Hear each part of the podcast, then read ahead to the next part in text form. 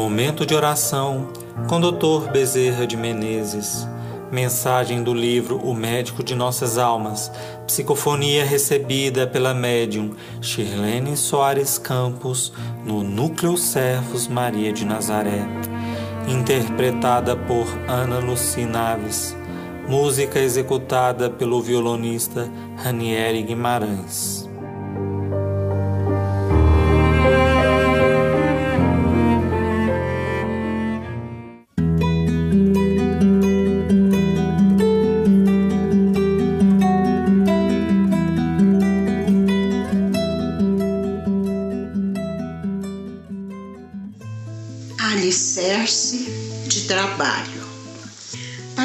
Conseguirmos obter um teto para uma casa, é preciso alicerces sólidos.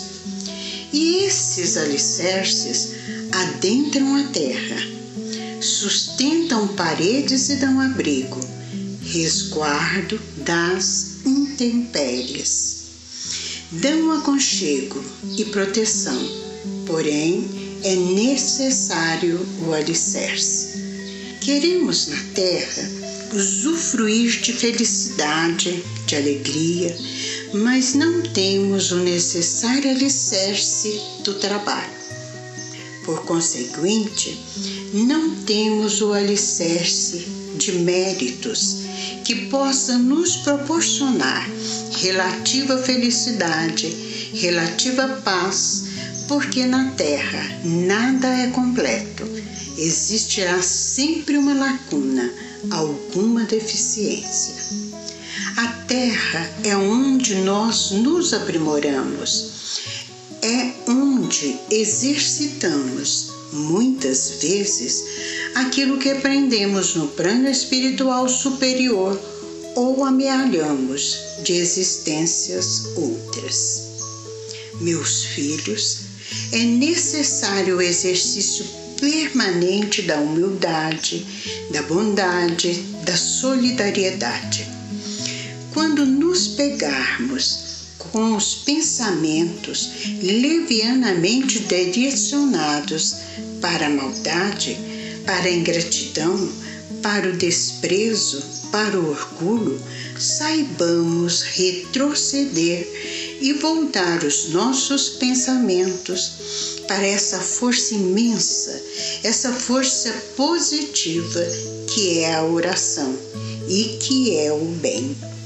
Se vocês pudessem ver no plano espiritual os contatos que temos com aquilo que chamamos micróbios espirituais, vocês ficariam assustados. O homem, principalmente o médico, lida com todas as enfermidades do corpo, com a deficiência dos órgãos, com a carência às vezes total desses órgãos. Ele possui recursos para debelar determinadas enfermidades. Para as outras enfermidades, ele precisa contar com a resistência do organismo, com a resposta daquele órgão.